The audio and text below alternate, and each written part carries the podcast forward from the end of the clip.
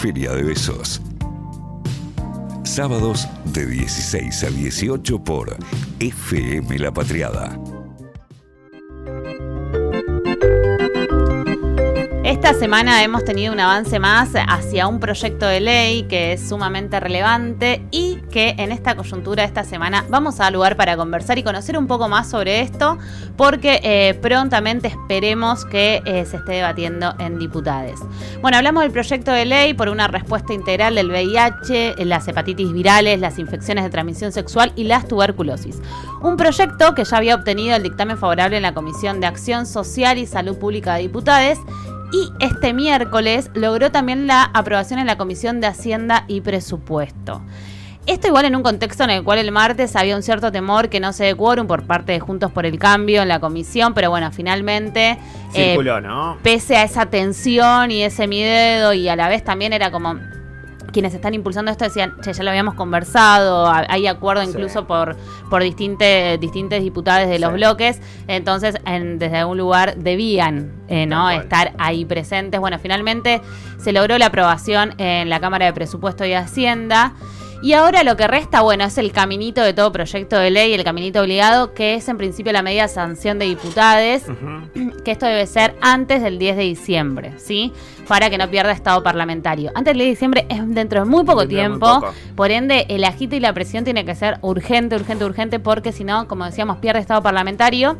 Y en tal caso, si se aprueban diputadas, estaría pasando y se discute en Senado en 2022. claro. Totalmente. Pero si pierde estado parlamentario, se arranca Tiene que arrancas de cero.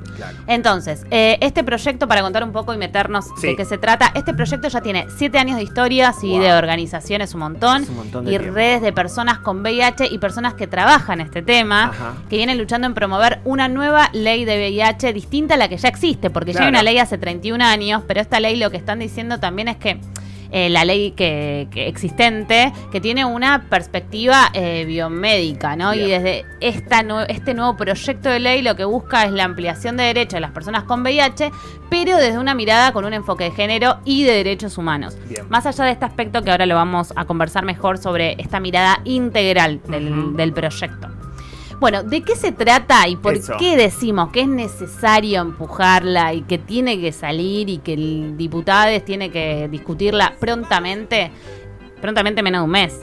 Eh, bueno, escuchamos entonces y conversamos con José María Bello de la Fundación GEP, profesora y licenciada en psicología y une activista por los derechos de las personas con VIH y de este proyecto eh, de ley en particular.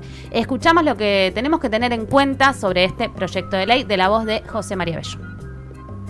Y este proyecto justamente como atiende a las cuestiones sociales relacionadas con un eje central en las cuestiones sociales relacionadas con el VIH, las hepatitis y la tuberculosis, es fundamental porque no solamente, digamos, genera un mayor acceso a, la salud eh, para las personas que tenemos VIH y hepatitis virales y tuberculosis, sino que este, hace la diferencia en, lo social y en, y en, poder salvar vidas, porque en la actualidad, particularmente con el VIH, las personas que fallecen por ahí no es tanto porque no puedan acceder o porque el Estado no entregue los tratamientos, sino justamente por la situación de vulnerabilidad y exclusión en la que se encuentran gran parte tengan en cuenta que la mayoría de las personas con VIH, el 70% se atiende en el sistema público, porque somos excluidos del sistema laboral porque todavía se siguen haciendo los testeos forzosos en los preocupaciones, en los análisis preocupacionales. En ese sentido, eh, bueno, esta ley, digamos, incorpora algo que ya habíamos conquistado, pero que, por ejemplo, durante el macrismo eh, se suspendió e inclusive algunos compañeros lo perdieron, que son las pensiones no contributivas eh, para las personas que están sin trabajo y no tienen propiedades y están en una situación de extrema vulnerabilidad. Además es un proyecto que también tiene una cuestión central en lo que es el estigma de la discriminación y crea el Observatorio contra el Estigma de la Discriminación en el ámbito del, del INADI y este, además también es un proyecto que declara de interés público y nacional no solamente la respuesta integral a estas enfermedades, sino también eh, todo lo que es la producción pública de medicamentos, la utilización de las salvaguardas de salud que se encuentran en la ley de patentes para que eh, podamos tener medicamentos accesibles y asequibles. Este, y, bueno, y entonces la verdad que es un enfoque tan integral e involucra a muchas políticas públicas. Bueno, desde ese lugar, ¿no? O sea, lo, integral. O sea, va desde, desde la provisión de los test de, VIH, como decíamos, las pensiones no contributivas, también este observatorio tan necesario, también poner en tensión eh, el aspecto más de, la, de la discriminación también que existe, ¿no? Y poner, visibilizarlo de alguna manera. Entonces, bueno, desde ese lugar es que entran, como, como decía al final eh, José, que entran distintos eh, distintos involucrados, digamos, del Estado, por lo cual hay que, hay que ponerse en diálogo para que efectivamente se pueda llegar a un consenso y que el proyecto eh, sea ley de alguna manera. Bueno, em, en principio, y la parte más de rosca política, si se quiere, ingresó con firma de todos los bloques, por ende se espera que haya voluntad política para la sesión de diputados.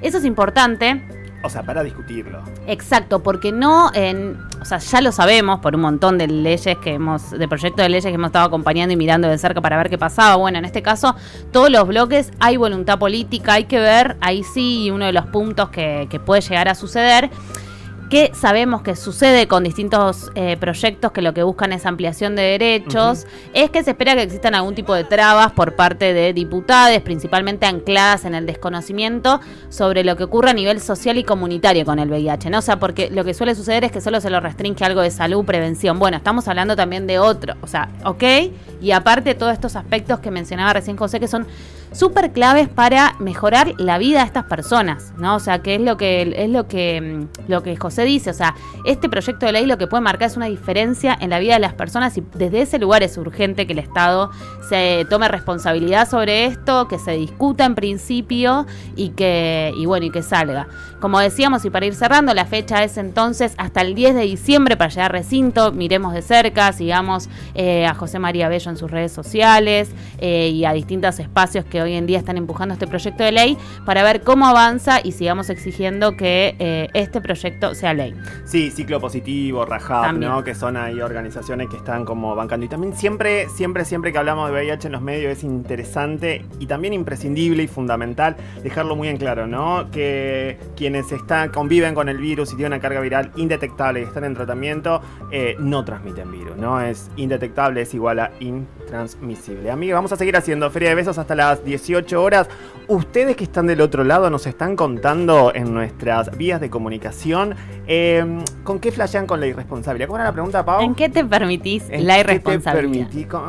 con, qué te permitís la irresponsabilidad? Me encanta la consigna. Sí, porque la verdad que nos cuesta un montón soltar el control y cuando decimos, bueno, somos un poquitito. Hoy en esto voy a ser irresponsable. Total, sí. Como por ejemplo, en el. Hoy, ¿qué te pasó, Pauli, con tu irresponsabilidad? Bueno, nada, yo la verdad que me levanté sintiendo que estaba. Que, y nosotros los sábados somos personas que trabajamos a la mañana. Sí, muy temprano, nos levantamos muy trabajadoras.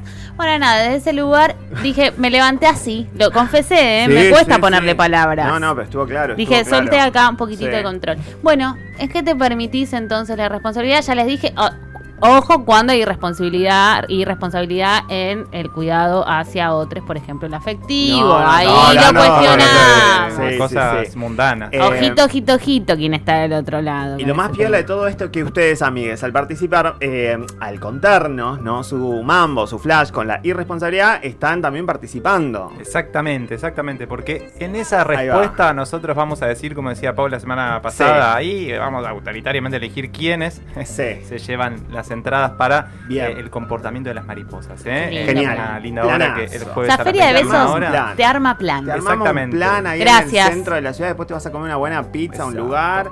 Eh, y después regalas amor. ¿Decimos las vías de contacto o ya las sabes? Para mí le va a venir bien. Adelante, adelante. 11 22 34 96 72 y en arroba feria de besos recién hemos hecho una hermosa historia para poder participar. Amigues, hasta las 18 horas estamos haciendo feria de besos. Vamos a escuchar a la gran Nati y ya venimos.